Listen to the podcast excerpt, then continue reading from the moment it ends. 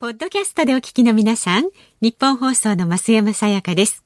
辛坊治郎ズームそこまで言うかは、24時間ご意見対応型のラジオ番組です。辛坊さんへのニュースに関する質問や、今日の放送を聞いての感想、明日の放送で扱ってほしいニュースなど、24時間受け付けています。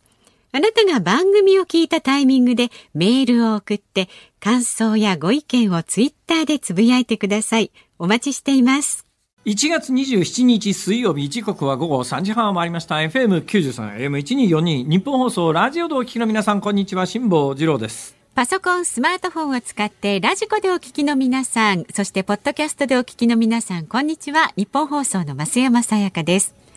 辛坊治郎ズームそこまで言うか。この番組は月曜日から木曜日まで冒険心あふれる辛坊さんが無邪気な視点で今一番気になる話題を忖度なく語るニュース解説番組です。皆さん、ストレッチしてますか？してません。え、してないんですか？してない松山さん、ストレッチした方がいいですよ。ね、この間ね、別の番組で話題になったんですけど、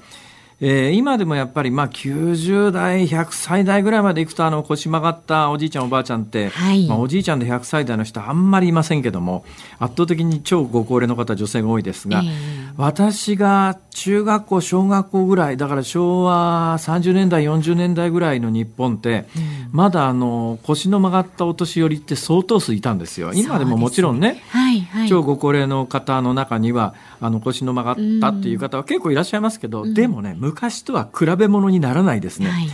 昔は本当に一定年齢以上70過ぎぐらいだと皆さん相当腰曲がってましたからね。なんかおばあさんとかを象徴するイラストなんか割とこう腰が曲がったねおばあちゃんが描かれてたりとかねところが今70、80ぐらいで、まあ、農家などなどね、えー、この数日間えー、農業の話をずっとしてますけれども 低いところで腰をかがめながらの作業をずっと何十年も続けているとやっぱり腰曲がってくるケースが多いみたいですが、えーはい、そういう方が少なくなってるせいか分かりませんけれども腰の曲がったおじいちゃんとかおばあちゃんとかって昔に比べると圧倒的に減ってると思うんですけども。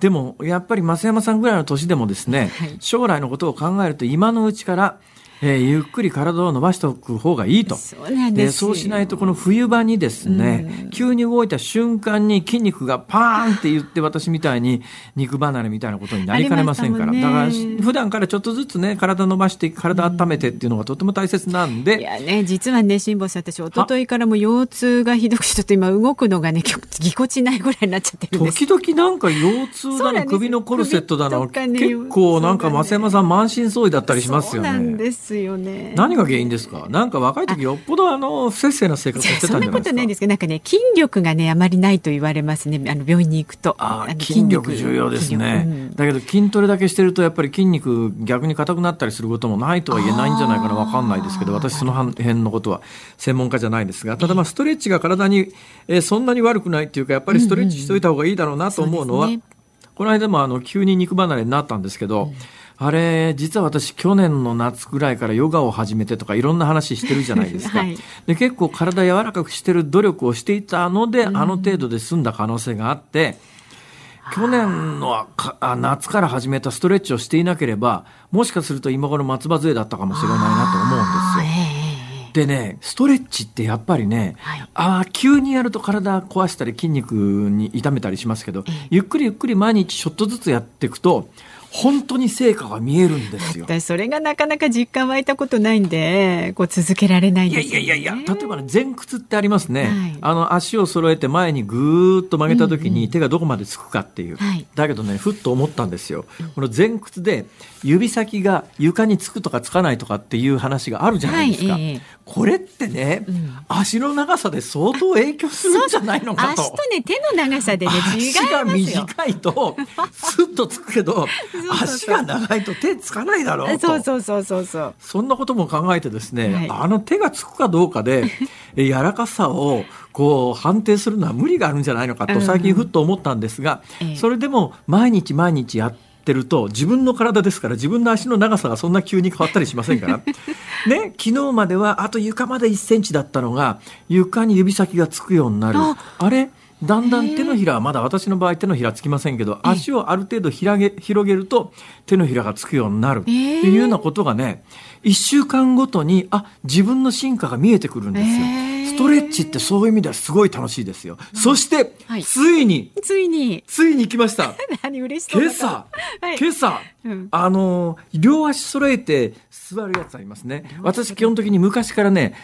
あの、こたつでも掘りごたつはいいんですけども、えーはい、電気ごたつって苦手なんですよ。うん、電気ごたつって畳の上にこたつ置きますよね。はい、で、座るときに、えー、座布団敷いて足伸ばして座るじゃないですか。はい、あの足伸ばして体90度に起こすっていうと、もうちょっと痛いんですよ。私もちょっと苦手。ですよね。だけど膝立てようと思っても、こたつ板がありますから膝立たないじゃないですか。で、まあ、背もたれのある座椅子かなんかに座ってると楽なんだけど、はい、それなしに、あの電気こたつに座って足を前に投げ出して90度の角度で座るっていうのがすごい辛かったりするんです。で私そのそのぐらい体が硬かったんですが今朝ベッドの上で両足を揃えて前屈をしてみたらなんと胸までが足の太ももにピタッとついた夢を見たんです。何ですか？夢落ち？いやありえない、ね、フリートークの結末としてありえませんし。い。やそうじゃないんです。それはあのね ネタとして夢落ちはダメですけど これ本当なんですよ 本当なんです。本当に夢を見た今朝、今朝本当に夢の中ですげえ俺半年やってたら、こんなに体柔らかくなるんだと思って、太ももに胸がピタッとついたっていうので、おすげえと思って目が覚めたんです。何ですかそれ。気持ちはそこまでね。えだけどそれ夢の中でも、はい、あの太ももにそんなに苦労せずに胸がピタッとつく感触って、うん、なんかすごい俺すげえ！っていうなんか達成感がものすごくてですね。幸せですね辛抱するって、うん、今朝から俺やったっていうなんかものすごい達成感でちょっとね気分が高揚してるんです私。顔に出てますよ今日は。それをだからね今のところまだそこまでいきません。今残念ながら、はい、あの床に足を床にこう普通に立ってね足を揃えて指をつけようと思うと指先がギリギリつくかつかないかぐらいですけども、だから胸と太ももの間の距離はまだ相当離れてるんですが、うんうん、でもこのまんま着実に続けていったら、ね、あの夢で見た太ももに胸がピタッとつくというような。感じがね、はい、でさらに私開脚もやってましてね、とにかく180度開脚っていうのを。これ年末の忘年会の余興用にですね 本当は去年の12月の年末の忘年会の余興で180度開脚っていうのをみんなに見せたいと思ってもともとこれを始めたんですが。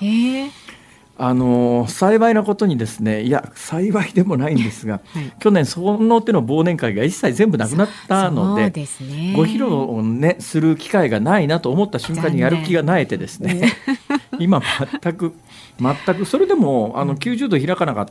最初ね開脚って80度ぐらいまで、はい、80度ぐらいまでがギリギリだったんですけども今ね120度ぐらいまではもう開脚できるようになってます結構進んでるじゃないですか。ただねもう180度開脚っていうとあと60度でしょ、まあ、そうですね。この60度きついっすよ。あちょっとかなり努力しないと、ね、ええー、確実に言えるのは、えー、4月のヨットチャレンジまでに180度開脚ができることはありえません。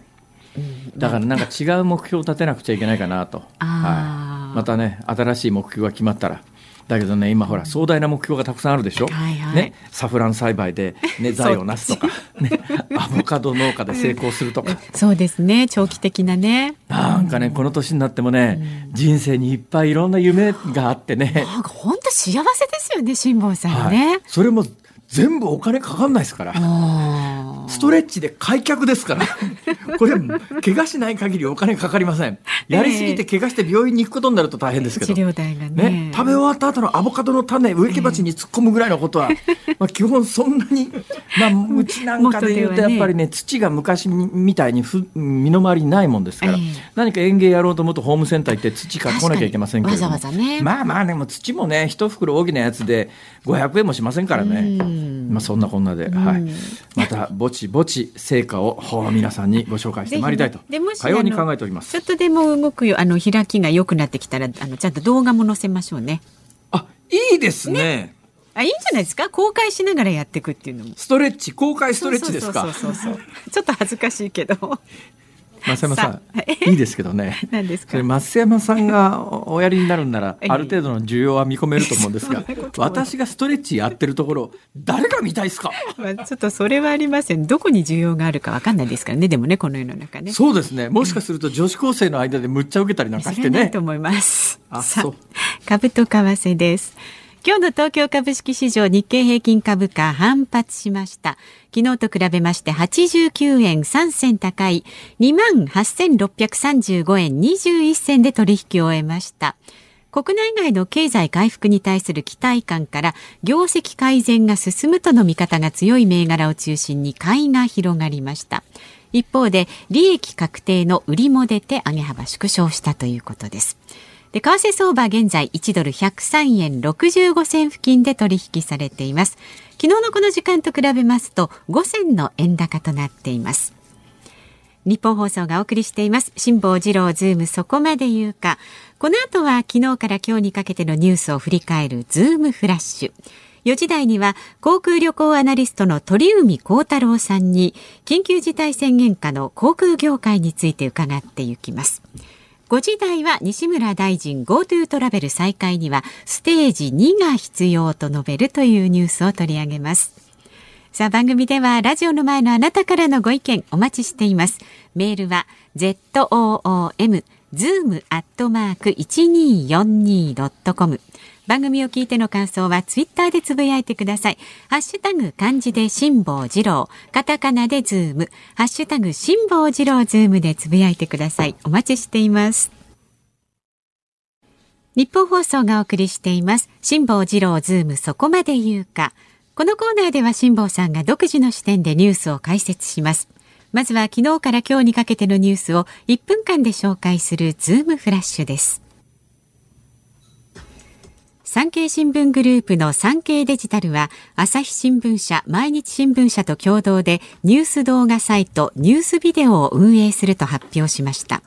3社がそれぞれ取材編集したニュース動画を毎日30本から40本掲載します。昨日の衆議院予算委員会で田村厚生労働大臣は国民の不安払拭のため一番に新型コロナワクチンを打つかとの質問に対して政治家だから優先的に打つというとお叱りもいただくと思うと答えました。また同じ質問にワクチン接種の調整役に任命された河野行政改革担当大臣は国民が足踏みをする状況になった時は先駆けて打つことがあり得るかもしれないと答えました。政府の新型コロナ感染症対策分科会の尾身会長は今日の参議院予算委員会に出席して緊急事態宣言を解除する時期について宣言を出したことの効果が今週末あるいは来週初めにはわかる。解除の方法や時期に重要な影響を及ぼすと思うと述べました。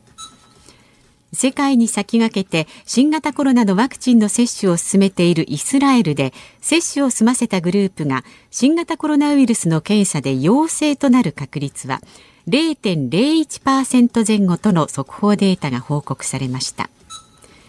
銀座の大型商業施設銀座6は開業4周年を迎える今年の春初の大型リニューアルを実施します。今月から4月末にかけておよそ40店舗入れ替え新たにグッチなどが出店します。第一生命のサラリーマン川柳の全国優秀100句が発表されました。リモートで便利な言葉聞こえません。初出社日は次はいつなの妻の圧。マスクだとよく言われますイケメンねなどコロナ禍に関する作品が多く選出されています。そうそう。あのー、ね、えー、これあのー、川柳で、えー、イケメンねでこれから男性だから多分芸術として成り立ってるんだと思いますが女性だとこれなかなかね下手をすると差別と受け取られないとは言えないですけどね、ね、そうね、えー、そうなんですよ。だから私もうかつにね、うん、本当に思ってることがあるんですけど言えないんですよ。最近ねみんなマスクしてるじゃないですか、はい。ほんでね世の中綺麗な女性が増えたような気がするんですよね明らかに。まあ、ええ、なんてこと言えないでしょ？あ言っちゃった。言ってますね堂々と。言ってますね。はい。で銀座6ですか？結構私ね有楽町ほら日本放送近いじゃないですか、ええはい、で私その前に半年ほどやってた BS 放送も近かったんで、うん。うん、特に BS 放送やってる時に夕方の打ち合わせからオンエアまで時間が空くんですよ、はい、で結構ねあの銀座6までふらふらっと歩きに行ってねなんかお買い物されたって言ってましたよねそういえばね。あこの間そっちのスタジオに来てきたあのなんかふわふわのコートあったじゃないですか。あれ銀座6で衝動買いしたふわふわのコートなんですけど。いやそれがやっぱり銀座6ってねえー、見て歩くのは楽し楽しいですけども、はい、買おうと思うとハードルの高い店多いですよね値段的に。あの中国人観光客の方なんかよくあそこでお買い物されてましたね。だからインバウンドでものすごくお客さん入ってたんですね。特に銀座ってそういうところなのか知らないですけどえー、一時なんかの銀座のユニクロとか GU あるじゃないですか、はい、あの辺りでも日本語ほとんど聞こえないみたいな時期がありましたけど、えー、やっぱりインバウンドが今なくなって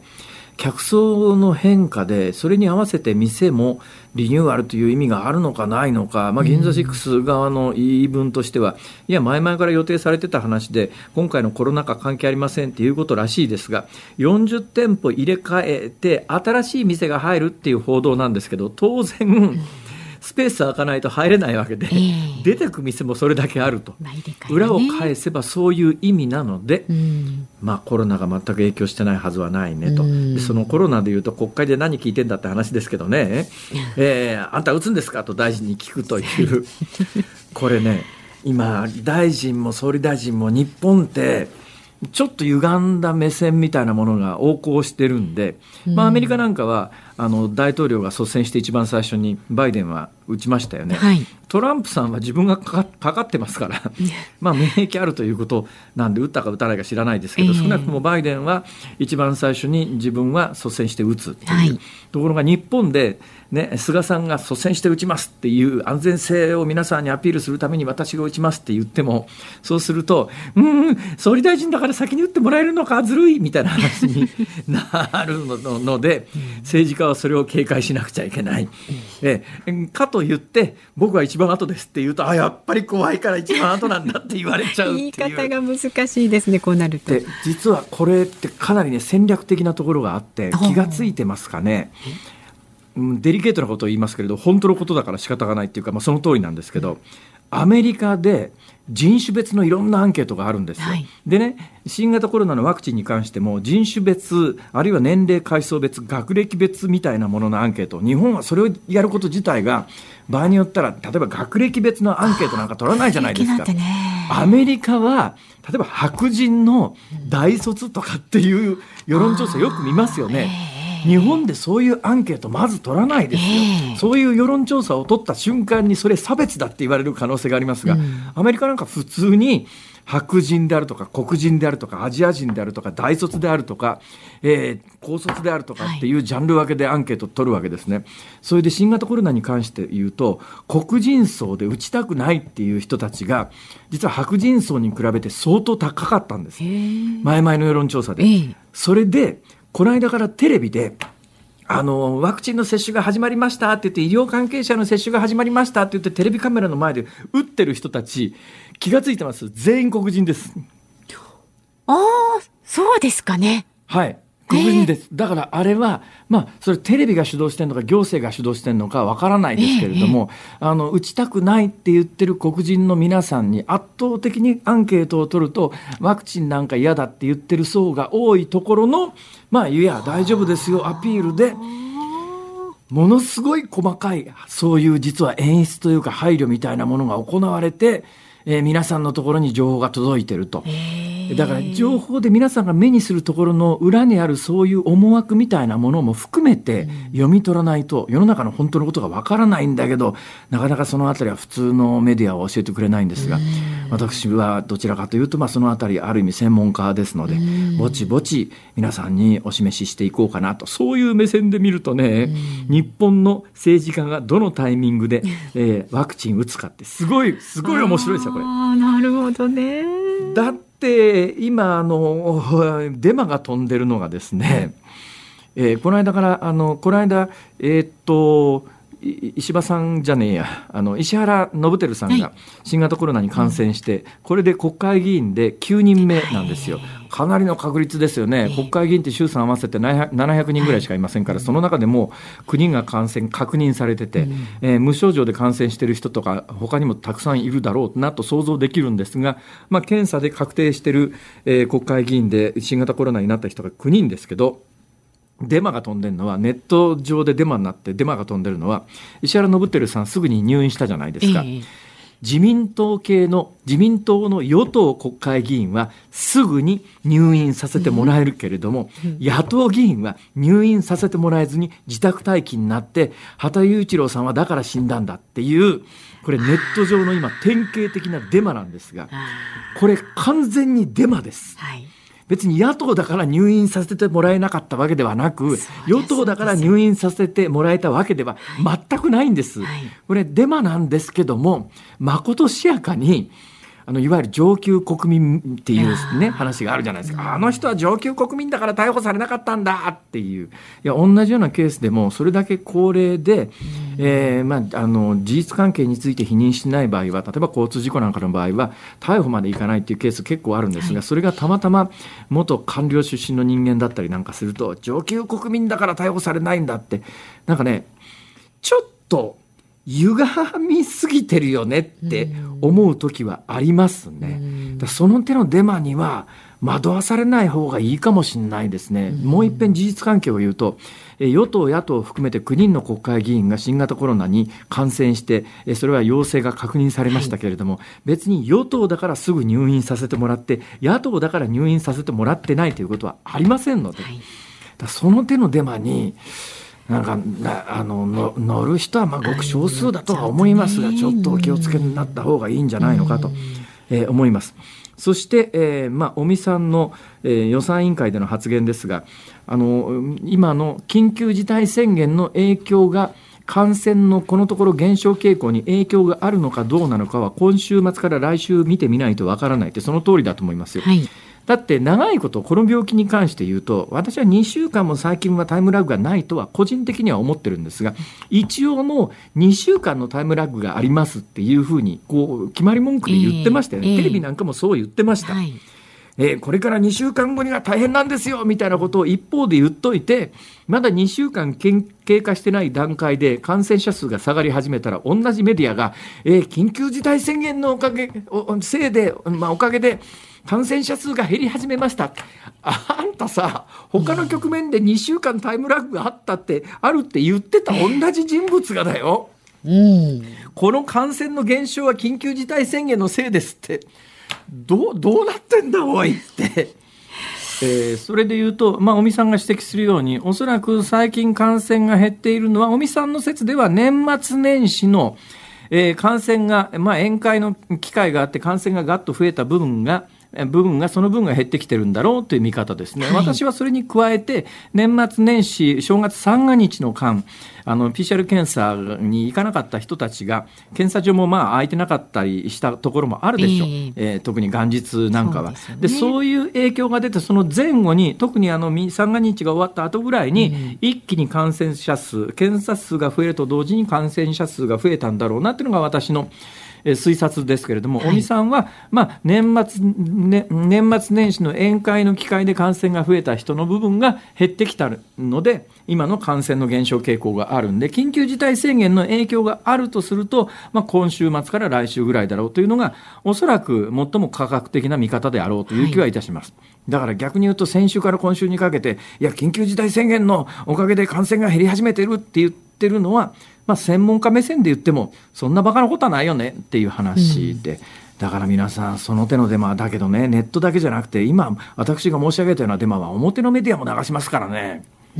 だから慎重に情報は皆さん受け取ってください。ね、取捨選択して。はい。てなことで、はい、えー、ズームオン、えー、読んでください。いますか？こちらです。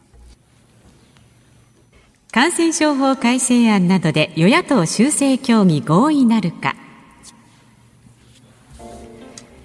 与野党は今の国会に政府が提出した新型コロナ対策を強化するための特別措置法や感染症法の改正案の修正をめぐり入院に応じない感染者への罰則から懲役刑を外すなど5項目の修正協議を行っていて今日合意を目指します。まあなんかあの与党と野党が話し合いでお互い歩み寄ったように見えます、聞こえますけれども、はい、まあ完全な出来レースで、野党もこの法案に関して最後まで、えー、反対って言って、いや与党が強行採決っていう形にはしたくない、与党も強行採決って言われたくない、だから初めから懲役刑なんか多分つけるつもりはなかったと思いますよ。野党の要求で引き下げるのりしろ部分を作っておいて、まあ、今回合意と、えー、結局あの拒否せずにこれで与野党賛成、まあ、一部の政党反対する可能性はありますが、うん、これで改正案は国会通過となりそうです。以上ズモンでした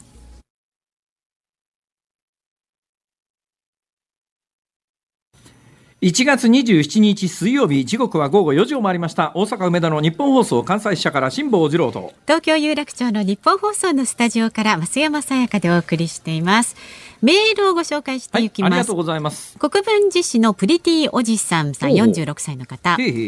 サフランの収穫が激減しています。辛坊さん大チャンスっていうね。どういうこと？どういうこと？えっ、とね、カシミールの赤い黄金サフラン、気候変動で収穫が激減というニュースがあったそうなんですよ。で、なんかね、ネットのニュースなのかな？見てみますと、はいこのカシミール地方で、えええー、サフランの栽培地のパンポーレというところがあるんですが、ほうほうこの気候変動のために収穫がもう半減、過去20年間で半減していて、2500年にわたってこの地域に富をもたらしてきた作物の未来が脅かされているっていうニュースに。あら、そうですだから、辛坊さんが話題にすると、なぜか普段話題に上がらないものに光が当たりますねってこの方は言ってくださってるんです。それはあるんですよ。私がね、興味持って買ったガジェットみたいなやつありますよね、まあ、ガジェットって要するに、うん、ちょっと気になるあの電気製品の小物みたいな、ああるじゃないですか、私買ってからしばらくしてブーム来ることがものすごく多いです。だけどねある時気がついたんです、で最初は最初は私がなんかブームを作り出してるような気がして、俺は先見の明があるなと思ってたんですが、ある時ふっと気がついていろいろこう調べたら私が飛びついて買ったそのガジェットなるものは、その私が買うよりもちょっと前ぐらいに誰かが仕掛けて宣伝を始めてたりとかあのなんか今潜在意識に訴えかけるような CM あるじゃないですか、はい、サブリミナルなんとかみたいなやつ、うんうん、ああいう作戦が始まってるというケースが大半なんです。つまりそういうことですね。だからあの私が人より先に何かを作り出してるんではなくて、はい、そういう宣伝にいち早くまんまとはまってるという。まんまとってことだ。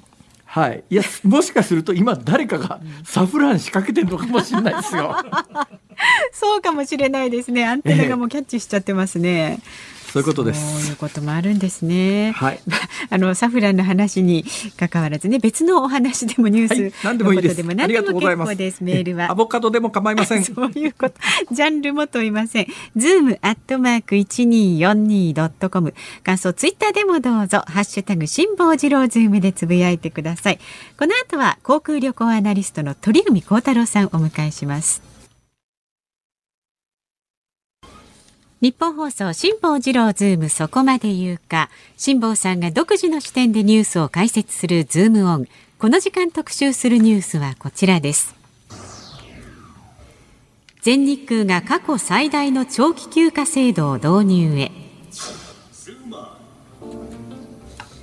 全日空が最大2年間休職できるサバティカル休暇制度を今年4月から導入することになりました。対象はほぼ全社員にあたるおよそ1万5千人です。1年以上取得する場合は補助金20万円が支給されますが取得期間中給与は出ません。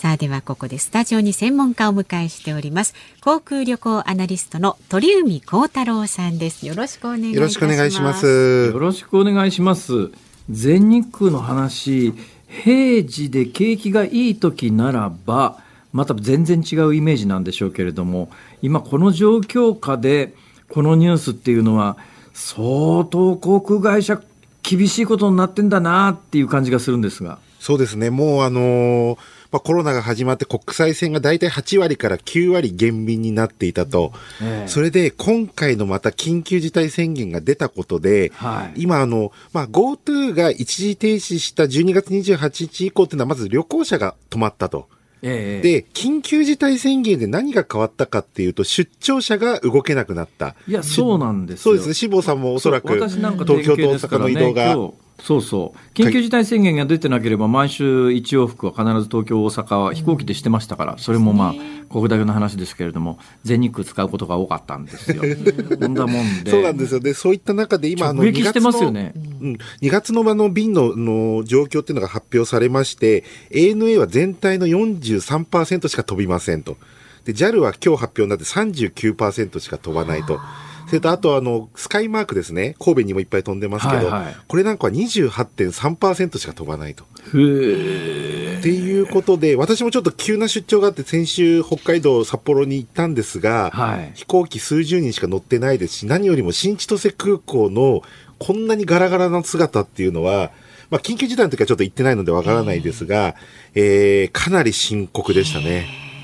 あの結構ね、それはさっきあの日本医師会の会長さんが、とにかくあの緊急事態宣言は当分続けろに近いことを、えー、こう堂々と発言されてるんだけど、その立場の人はそうかもしれないけど、別の立場の人はまた違う意見でしょうね、きっとね。勘弁してくれって感じでしょうね、ねまあ、出張というか、やはり経済の部分を考えるとというところで、まあ、今回テレワークはしてるけど、まあ、以前に比べると、まあ、日中、都内なんかも人多く、出ている状況っていうのはありますが。だからあれを見ちゃうと、あれを見ちゃうと逆に、それがみんながもうとにかく感染防止を徹底するんだということで、みんな家にいて全く出てこないっていうなら、まあ、世の中全体そういうことだからっていうことがあるんだけど、都会で普通に皆さん昼間出歩いて、ご飯食べてたりなんかするのを見ると、うん、なんで俺たちの業界だけって思いますよね、それそうなんですよね。もう本当に今回の緊急事態で一番大きかったのは、この出張需要がなくなった、長距離の移動が完全に止まったというのは、これは明らかな、まあ、今回緊急事態事態が出たことで変わったことですよね。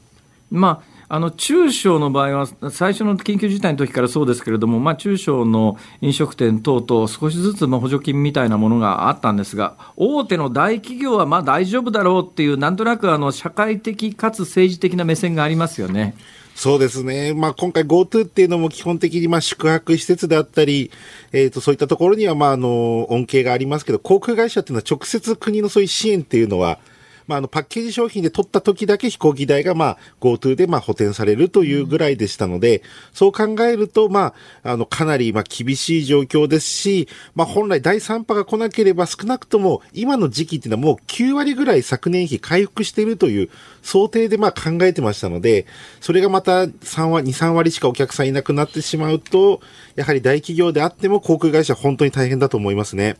その大企業で、私なんかのイメージでも、まあ、私だけじゃなくて一般の人のイメージも、まあ、日本航空や全日空ぐらいでかい企業は、何年間かぐらいは持ちこたえられるだろうというような目線があるんですけど、どうなんですか、本当のところは？そうですね、まあ、資金調達っていうのはかなり早い段階からやりましたし、まあ、あの JAL を皮切りに、まあ、ANA も含めて公募増資というのをしたことによって、まあ、少なくとも5年は今の状況続いてもなんとか耐えられるだろうと。ただ、それ以上続いてきてしまうと、今後どうするかということも考えなきゃいけないですし、それこそお隣の韓国っていうのは、大韓航空とアシアナ航空が合併をすると。これはまあ我々考えていなかったことであって、あ、そうなんですか？はい。で、大韓航空がアシアナ航空を吸収するという形で、まあ一つの国に二つの航空会社はいらないだろうという動きも、まあ世界では出ているという。うんただ日本だと、やはりまあ ANA と JAL もちろんこの社風っていうのが全く違いますし、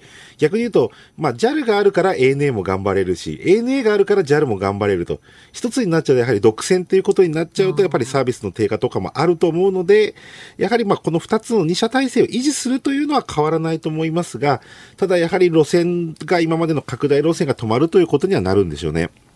あの、歴史を紐解くと、まあ、日本の国際線ってやっぱ JAL が独占しててナショナルフラッグっていうんですか日本の航空会社の親玉は日本航空 JAL で穴はどちらかというと国内線っていうこうイメージがずっとありましたよね。ところがバブル崩壊後の経営失敗なのか何か JAL は一変倒産に近い形になって公的資金を入れて助けるっていう流れなんですけど、現状における JAL と ANA の力関係、経営状態の本質的なところの強さ、弱さ、どうなってんですか？そうですね。まあ、あのー、今、現状においては ANA の方が国際線も国内線も売り上げは多いという、まあ、状況になっている。まあ、その一つの根拠としては、まあ、JAL が経営破綻したことによって国際線の路線がなくなった。それから、あと経営破綻して、えー、5年間は新規の路線を作ることを禁止されてたと。そこで ANA はまあ羽田も拡張しましたので、そこで一気にまあ勢力を伸ばしてきた。で、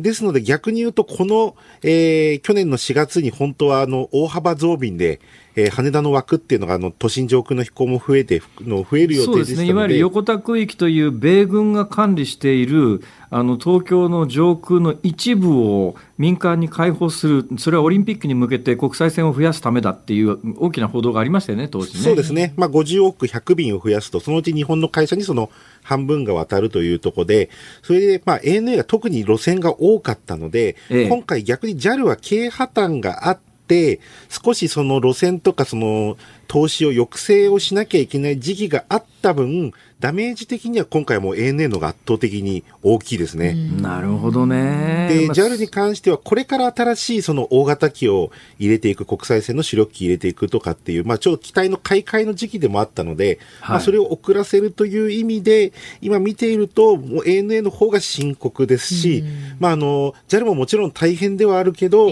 えっ、と、今回そのあたりのこの10年のまあこの両者の歴史というのが、えー、まあ逆に今回の、まあ積極的に拡大していった ANA が厳しいという状況になってますね。その ANA が、ANA がさっきのニュースでいうと、サバティカル休暇制度、えー、要するに、えー、給料やらないけど、クビにしないから休んでくれと。まあ、平たく言うとそういうことですよね。そうですね。まあ、この制度ってのは昔からあって、例えば語学を学びたいとか、資格を取りたいとか、今までは理由があって、はい、その、まあ、聞いたらレポートが書いて、それが承認されたらこれが取れるという仕組みであったのが、今回は理由を問わずに、まあ、えー、この休暇を取ることができると。だからまあ、2年間休んでもその後、また同じポジションというか、また同じような形で復職できますよと。ただまあ、給料は出ませんよということなんですけど、何よりもさっき辛坊さんおっしゃってた通りで、まあ、去年の春に大量に増便するために、やはりすごいあの、客室乗務員とかグランドスタッフ、大量採用してたんですよね。ほうほうっていうことは、それが結局、えー、この春以降も国際線は少なくとも秋までは、えー、半分以下しか飛ばないということが、えっ、ー、と、昨日発表されましたので、ええ、そうすると全く人がやっぱり余ってしまうということで、えー、給料払えないけど、2年後戻ってこれますよという形で、まあ、あの、自由に時間使える人はどうぞというような形で、このサバティカル休暇制度っていうのは今回やったということありますよね。これ、あの、実家が金持ちとかお金に困ってなくてですね、とにかく時間が欲しいけれども、会社自体の肩書きを残しておきたいっていうような人は、やったラッキーかもしれないけど、そういう人は少数でしょうね。あの、旦那さんがしっかり、例えば稼がれてて、客室乗務員されてる方で、まあ、少し時間をとって、例えばじゃあまあ子育てもう少しそこにじっくりして、また戻るとかって、そういう想定もあるんですよね、これは。なるほど、なるほど。そういう、そうか、物事は何でもあれですね、積極的に捉えた方がいいですね。そうですね。まあ、本来ね、語学とか海外に出て休みを取りて取りたいっていうのは、この制度の一番利用が多いケースなんですが、うん、今、まあ、海外には行けないということなので、まあ、そうなると家族の時間を増やす、まあ、収入的にはなんとかやっていけるという方が、これを使うのではないかなと思いますね。いいいですね。やっぱりね、鳥海さんですよ。あの、ラジオをお聞きの方はですね、鳥海さんの姿は見えてないわけですが、私はまあ、スカイプを通じて、目の前に鳥海さんがいらっしゃるわけですけれども、えーはい、なんかね、ふくよかなんです。今日はあのグレーのニットで、ね、円満。ね、やっぱりね、あの、うん、あ、何にもこ、いや、少なくともお金には困ってなさそうな。いやいやいやなんかね、そういう感じがね。安定感が。そうそう、あの、安定感、いい言葉ですね、松山さん。ありますよね。やっぱりあの、そういう安定感のある人だとほら前向きな発言が出るじゃないですか。ありがとうございます。基本的に鳥海さん性格前向きなんですよねきっと。そうですね。もうあの過去を振り返るよりもやっぱり先のことを考えたいなというふうに思って。で、やっぱりあの、こういう発信の仕事してますけど、やはりまあ、例えば提言することもありますけど、その先が良くなるためにということを含めてですね。ええ。そりゃそうだ、そりゃそうだ。えで、えー、しかし、その鳥海さん、まあ、基本はあの航空ファンというか、えー、オタクとまでは言いませんけれども、はい、なんかすごい飛行機、民間航空機の飛行機詳しかったりするんでしょ？そうですね。まあずっと取材もしてますし、やっぱり思い出のあるジャンボとか、ええ、やはり昔から飛んでる飛行機が引退するときなんか結構取材も含めて、うん、まああの、半分プライベートな側面もあるのかもしれないですけど、え、あの仕事と称して、あの、いろんなとこ行。平時ならね、平時なら聞きたいこといっぱいあるんですよ。例えば、国際線乗るときにはどこの航空会社サービスいいですかとかね、えー、どの飛行機一番楽しいですかとか、安定してますかとか、安心ですかとか、いろいろ聞きたいじゃないですか。そうなんですよ。今だから機内食が食べられないという。ねその問題っていうのは結構ありまして、最近なんか機内食の、まあ、通信販売結構ブームなんですよね。そんなのあるんですか？そうなんですよ。どういうのですか？今、あの、国際線のエコノミークラスの機内食を売る会社、まあ、世界でもいくつかあるんですけど、まあ、今回、あの、それこそ ANA が、まあ、あのー、作って、そのエコノミーで出してる機内食を、もともと冷凍で、まあ、あの、保管してるので、それを通信販売で送って、電子レンジでチンして食べられるという。そのまま。はは国際線のエコノミークラスでお皿の上にこうワンセット乗ってるやつ、あれは要するにレンジで上空でチンしてだ出てくるわけですか？そうなんですよ。あの取材したんですけど、基本的にまあ工場で作ってすぐ冷凍して、はい、それで実際飛行機に乗る、えー、まあ搭載する24時間前から冷蔵庫で解凍して、自然解凍して、えええ、飛行機に乗って、それだと飛行機の中のオーブンで、あの、電子レンジというか、まあ、あの、タイルヒーターで温めて提供すると。で、それを家庭の電子レンジでも同じことができるので、まあそういったような形で12月からこれ販売して、5回、あすでにもう4回売ったんですけど、もうあの、全部完売で、昨日発売になったのは1時間で、えー、1500セットが完売になったと。へで、1500セットって言ってもこれ12個入りなので、まあ1万8000食なんですけど、で、12食で9000円です。これが高いと安いと見るかがまたあるんですけど。一食いくら ?750 円ですね。一食あたり？750円。国際線のエコノミークラスのご飯。はい。うん。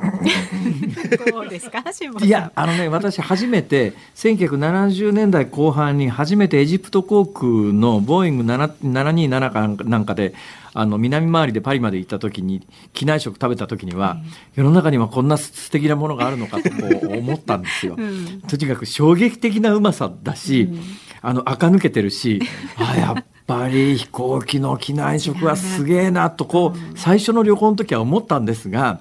その後、質が悪くなってきてるのか、私の方が慣れちゃったのかよくわからないですが、最近の国際線のエコノミーの機内食って、1980年代、70年代に感じたような感動が薄れてるんですけど、鳥海さん、どうしてくれます？その通りです。もう、あの、極端な話、この5年、10年前が一番底辺じゃないですかね。え？そうなんですか？一番そこで、やっぱりエコノミークラス、どんどんあの、価格競争によってコストを下げなきゃいけないっていうところで、はい、まあその機内食もコストを下げてたと。で、そこでありがたかったのが、LCC、格安航空会社が出てきたことによって、ええ、そうすると差別化を各航空会社は図らないといけない。はい。その中で機内食を良くしていくことでお客を集めようということで、少しコストが上がったんですよね。はは確かに LCC は、多くの LCC は機内食出ませんし、出るにしても、えー、事前に予約をして結構な値段の割に大したもん出てこないっていうイメージがありますよね。1500円とか払って、っていう形になるんですけど、だからこの10年は結構、エコノミーの機内食は、あのよ、良い方に上昇してます。で、辛坊さん言ってた、エジプト航空のその時代はもう素晴らしいと思います。いや、素晴らしかったですよ。うん、はい。本当に素晴らしかったですよ。だってね、えーま、これを言うのはいかがなものかと思いますが今はもうイスラム原理主義も非常に強くなってきてあのどうなんですか？その頃ね実はエジプトってイスラム系の航空会社じゃないですか。でもね普通に酒が出てたんですよ機内で。今あんまり見ま見ませんというか、絶対見ないですよね。そうですね。エジプトの航空会社はお酒なくて、ただ持ち込めば、あの空港で買って、それ持っていくのは大丈夫という。そういう形で飲みたい人はもう持ち込むしかないという感じですよね。あの時ね、日本人パーサーに知り合いができたんですけど、その人が言うには、あのね、今日の帰りの便は、あの、お酒積まないよっていう。え、なんでなんですか？って言ったら、いや、行き出ましたよ。あ、そうだろ帰りは俺が責任者なんだけどさ、あの、宗教上の理由で酒乗せたくないって言うと乗せなくて済むんだその方が楽だからなって当時言ってた人がいました。アバウトですね、かなり。まあそんな話はともかくとして、はい、これからでも航空業界、旅行業界どうなるんですか？そうですね。まあ、あの、まずは国内線を回復するというのが、まあ、これ共通見解ど、どの国もそうなんですけど、えただ日本においても、このまあ第3波がいつまで続くのか、まあ、GoTo トラベルの問題いろいろありますけど、やはり GoTo トラベルがまあ始まってくれると航空会社多少まあ潤うというところはあるので、えーえー、まあ、今の希望とすると、春休みにどの程度のお客様が回復できるか、国内線に関しては。そうですね。で、だから、うん、で国際線に関しては、はい、まあ、これちょっとオリンピックの有無はもう今現状わからないという状況ありますが、えー、とりあえずもう来年の秋まではほぼ厳しいだろうというところなのかなと。来年の秋、あ来年今年の秋ですね。今年の秋までは、まあ少なくとも厳しいだろうと。今年の冬以降に回復が少しできればなという。もうあともうワクチンお願いしますというのが今もう航空会社にとってのまあ、あの、声というのはありますね。つまり航空会社独自でできることってそんなに多くはないですもんね。経営努力中だって、早い話が病気がなんとかならない限りはどんなんともならないわけで、これなかなか切ないなと思いますけど。うんどうでしょう？ちょっとあの、明るい話をしましょうよ。えー、どこの航空会社の機内食一番うまいですか？機内食ですか？どこの航空会社？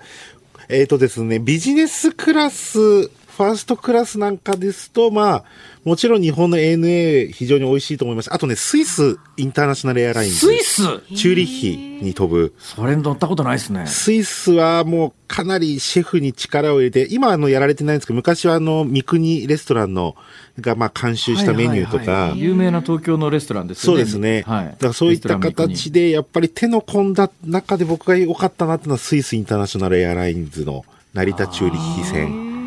はあ、ここは非常に良かったですね。わかりました。じゃあ新型コロナがね、落ち着いたらスイス航空に乗ってどこ行きますか？チューリッヒですか？チューリッヒ経由でヨーロッパ回りたいですね。いいですね。ね、なんかこう夢広がってきた。増山さん、増山さん、はい、どこ行きたいですか？私もね、ヨーロッパとかちょっと遠出してみたいですよ。ですよね。どうでしょう、鳥海さん、これ、はい、あの世界中どこでも行けるようになりましたという事態で、どこ行きます？まずハワイですね。また定番なとこ来ましたね。いや、やっぱりコロナ明けて、多分一番なんだろう、日本人が多く行って、そのコロナの状況とか、状況が把握できる場所がハワイだと思うんですよ。で、受け入れ体制とかもすごい、あの、しっかりしてて、まあ現状、まだ現状でもまあハワイに行くのには、まあ PCR 検査で陰性日本で取れば、現地の隔離もないという。あ今、まだそうなんですか？そうですね、現状ではそうです、まだアメリカ本土、本土はあの規制かかってますけど、まだハワイに関しては、えー、ただもう、行く人がもう戻ってからが厳しくなってしまったんで、あ行くのは行けても、日本戻ってからやっぱり2週間隔離みたいなことになると、それは仕事できないよねって話です、ね、そうです、だからまずハワイに行けるようになるというのが、日本人の海外旅行の最初の復活の場所だと思うんですよ。でそこからヨーロッパ、アメリカに広がってくるのではないかなという読みでいます。わかりました。ちょっとあのぜひ鳥海さん平時になったらいいとこいっぱい教えてください。はい、もちろんです。はい、楽しみにしてます。ありがとうございます。ありがとうございました。航空旅行アナリストの鳥海高太郎さんでした。1月27日水曜日時刻は午後5時を回りました辛坊治郎ですニッポン放送の増山さやかです辛坊治郎ズームそこまで言うかここで辛坊さんのエンディングリクエストですはい、今週は青春のグループサウンズ特集。yes. えー、いうことで、はい、本日はザワイルドワンズ、えー、思い出の渚。あ、はい。え知ってます？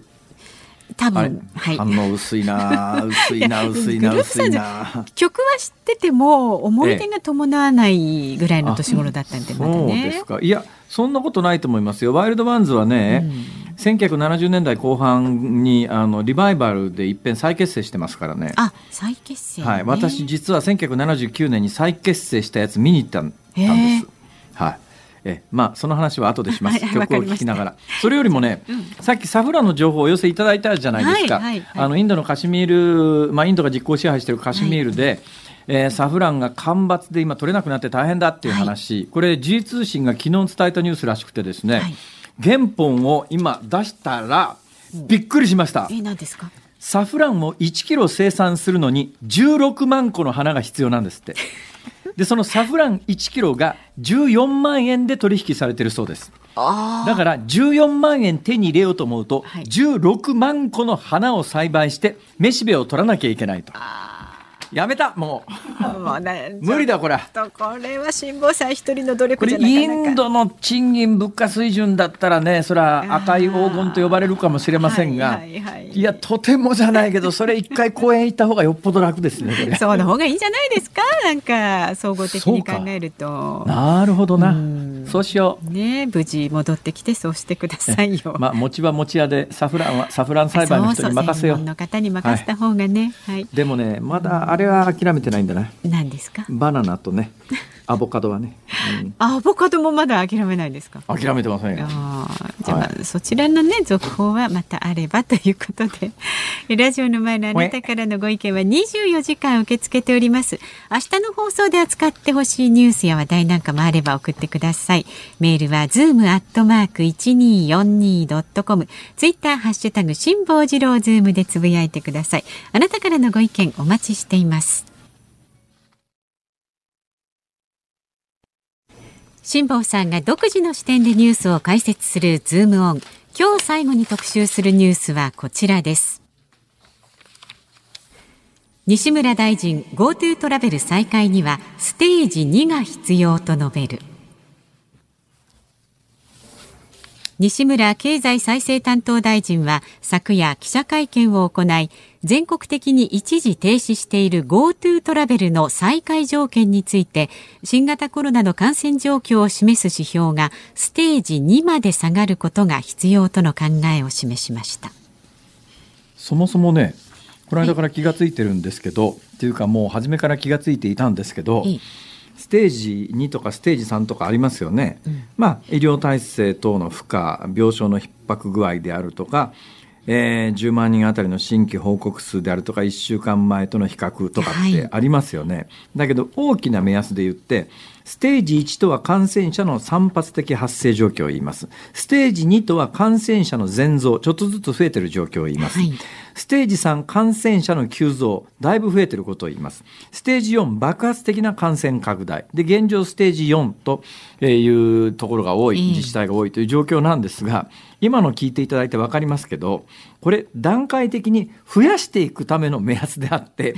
減らしていくための目安じゃないわけですよ。はい、で減らしていくための目安じゃあステージ4が今爆発的な感染拡大だとして、はい、ステージ3は感染者の急増状況なんですよ。そうですね だけど、うん、減ってるないとステージ3にはならないんですが、はいはい、ステージ3が感染者の急増なわけで。おかしくないですかこれ？確かにおかしいですね。でステージ2だって感染者の全増ですから少しずつ増えてる状況で。ね、だからこれステージ1から2に34とだんだん上げていくための指標であって、はいはい、下げていくための指標が実はないっていう、まあ、その下にある具体的な一つ一つの項目に当てはめるという方法はありますけれどもまあ、きっとねそこまでの方向性を考えずに最初これ作っちゃったんじゃないのかなっていう疑いがね相当ありますね。確かにね、えー、ななんていうかあの泥棒を捉えて縄をなうっていうことわざがありますけどね、うん、この辺りは最初に制度設計した人があんまり頭良くなかったんじゃないのっていう感じがね。ぶっちゃけするんですよ。でその GoTo の話で言うとね昨日一昨日ぐらいにちょっと一部で報道されましたあの例の8割おじさんという方がですね、えー、GoTo となんかあの感染拡大が関係あったみたいな論文を発表したみたいなニュースがちょっとありましたよね、はい、だけどまあ実際昨日一昨日あたりの報道で伝えられてるやつを見ると対象になってるのが7月の最終週1週間だけみたいな、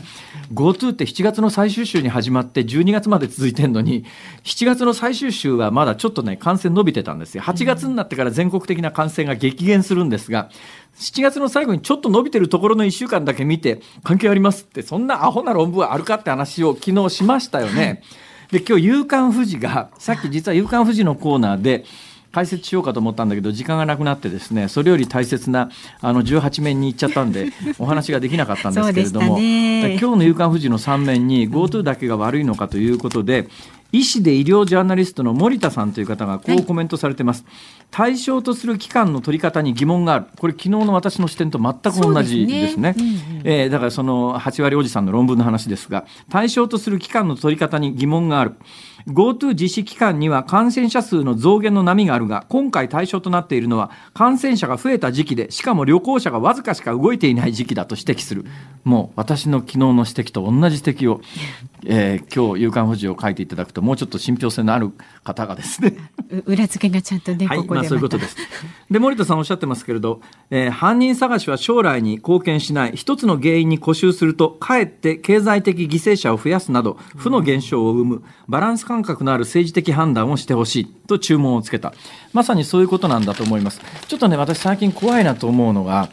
あの世論調査政治みたいなことがまかり通って世論調査って必ずしも、えー、正しいかどうかっていうのに疑問があるわけですよ。はい、というのはね何回も申し上げてますけれども、えーまあ、ここに、えー、瞳の青い人が1割いる社会。9割の人が瞳が茶色いとしますね。で瞳の青い人である政治家がですねたちの悪い政治家が出てきて瞳の青い人たちの税金を倍にします。瞳の茶色い人は税金を半分にしますね、多数決で民主主義で決めたら9割の人は瞳が茶色いわけですから、えー、そうするとそれは素晴らしい政策だってあの法案通っちゃうかもしれないじゃないですか、うんはい、だけど瞳が青い人の税金が倍になって9割を占める茶色い瞳の人の税金が半分になるって明らかに政策として間違ってますよね、うん、だけど民主主義の恐ろしさってそういうところで GoTo なんか典型で GoTo で直接利益を得る人って多分人口の1割もいないでしょう、まあ、旅行行って安くなるっていう意味では全国民を対象にしてますが直接的にやっぱり旅行の業者で働いてるとか今日全日空の話が出ましたけど、はい、そういう人たちって社会的な少数派で GoTo ってその人たちをある意味ピンポイントで助ける施策で国民全員に世論調査をしたら、うん、それはその人たちは賛成だろうけどそうじゃない人は、ね、ね、俺の税金だけ使われて俺旅行行く暇もないんだよ、みたいなことになってる人は反対っていうに決まってるわけで。はいところがね最近の一部のメディアの立ちの悪い誘導ってそういうことも何でも含めて多数決で決めるのが民主主義だっていうような論調になっていてだからそうなるとこれは本当は正しい政策なんだけれども影響を受ける人がごく一部ですとか、そのごく一部でも政治的発言力の大きな人たちっていますね、まあ、日本社会でいうと例えば医師会とかっていうのはかなり発言力が大きいですが別に医師会に限りませんけれどだから社会的に発言力の大きいところかあるいは多数派かにあの、おもねるような施策しか政治的には正しい施策にならないっていう現状はね、ちょっと恐ろしいなと。この世論調査政治みたいなものを続けていくと、日本はどんどん悪い方向に行っちゃうよと。私、極めて今それ、危惧が強まるばかりなんだけど、ヨットで太平洋行ってる場合じゃねえだろうって、それはこれは別問題です。はい。いや、どうかちょっと、はい、ズームオンでした。お送りしているのはザ・ワイルドワンズで思い出の渚であります、はい、調べたら1966年の曲だそうなんで私が小学校4年生の時の曲なんですけど、うん、私大学時代にあの湘南でヨット乗ってたんですよ、ええ、で湘南でヨット乗ってる時にその湘南のどっかの市民会館みたいなところで体育館だったかな、うんえワイルドワンズのコンサートがあってですね、はい、それ見に行ったことがあるんです、それが1979年ですから、まあ、若い頃に。そうですね。若い頃にっていうか、はい。でこれあのボーカルのが鳥塚茂樹さんなんですけど、はい。私が「ズームイン朝」という番組をやってる時の、えー、私の何年か後輩に FBC 福井放送福井福井放送、うん、福井放送という民放局に、はいはいあの森本茂樹っていうアナウンサーがいたんですが、はい、この森本茂樹アナウンサーが、うん鳥塚茂樹に顔がそっくりなんです。茂樹だけに、まあ、たまたま名前が茂樹なのはたまたまですけどね。ね だからそのズームインの会議で森本茂樹に会うたんびに、鳥塚茂樹ワイルドワンズを思い出すという。いろんな思い出が、ねはい、まさに思い出の曲でありました。私なんかあのハンダースのモノマネバージョンの方を思い出しちゃいますけれども、ね、えー、そうですか。お聞きの日本放送この後は健康あるあるワンダフを挟みまして、鶴光師匠帯和子様の鶴光の噂のゴールデンリクエスト。で、明日朝6時からの飯田浩二の OK 工事アップ、コメンテーターが明治大学准教授で経済学者の飯田康之さんです。取り上げるニュースは衆議院予算委員会補正予算新型コロナウイルス特別措置法と感染症法の改正案の修正に向けて国会内で協議というね新しい情報も取り上げます。明日の朝はじゃあ日本放送はダブルイーダなんですね。ダブルイーダでしかもはい、午後もこの辛坊治郎ズームそこまで飯田君そのまんま来てもらうということで、そろそろね春以降飯田君にどれだけやってもらうのかの相談をしなきゃいけないいやいや働き方はいろいろありますから会社員なんでね、はい、辛坊治郎ズームそこまで言うかここまでの相手は辛坊治郎と。日本放送の増山さやかでした。いや森本茂樹君どうしてるかな。また明日、はい